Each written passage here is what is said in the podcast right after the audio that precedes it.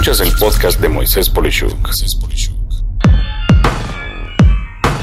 Negocios falsos con apariencia de ser reales. Sin lugar a dudas, estamos empleando los servicios de geolocalización en teléfonos celulares como si fueran la verdad más absoluta. Y con esto en mente, los maldeantes han perfeccionado sus técnicas para poder aprovechar esta situación a su beneficio. La tendencia a ser robado por un comercio aparentemente establecido está en aumento y empieza precisamente al llamar a pedir una pizza, solicitar un servicio de mantenimiento a tu casa o pedir tu mandado a la tienda que surte a domicilio más cercana, aparentemente.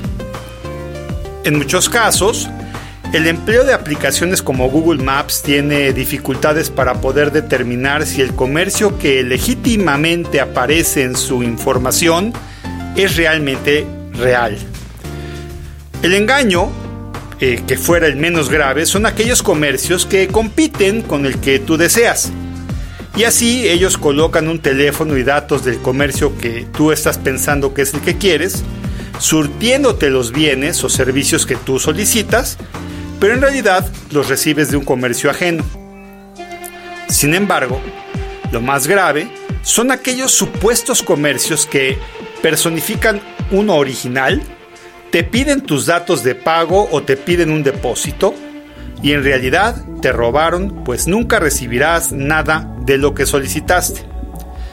Tú Sentiste seguridad al verlo listado en internet o en una aplicación, pero lo único que hicieron es aparentar dar un teléfono del comercio que no es real y estar con una ubicación en las aplicaciones de mapas que realmente no tiene comercio alguno. Tomando esto en cuenta, te doy algunos consejos para poder detectar comercios falsos o dudosos en este tipo de aplicaciones. 1 si el comercio aparece con un apartado postal y no una dirección física real. 2. Al leer los comentarios hay varios quejándose de algún problema o falta de servicio. 3. Si el comercio en realidad no está ubicado donde supuestamente está en la aplicación de mapas. 4. Si el perfil del comercio tiene palabras específicas que buscan mejorar su posibilidad de ser encontrados por un buscador como el propósito esencial, aunque no hagan mucha lógica de lo que realmente dicen vender. 5. Si el teléfono no siempre es contestado, entra siempre a una contestadora o peor aún, ni siquiera funciona. 6. Si no existe un sitio de internet que respalda lo que se ve en el mapa. 7. Si no se cuenta con métodos para poder contactarlos de forma precisa. 8.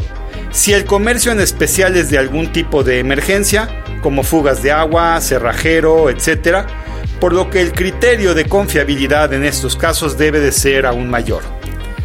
Dicho lo anterior, es muy posible que un comercio falso hará lo posible por parecer real, haciéndose notar más aún que un comercio real que puede a veces tener muy poca información si se compararan ambos.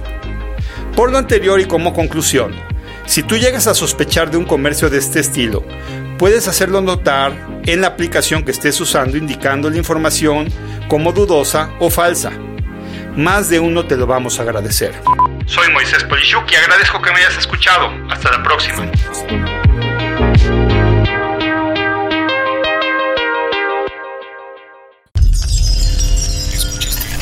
Escuchaste el podcast de Moisés Polishuk.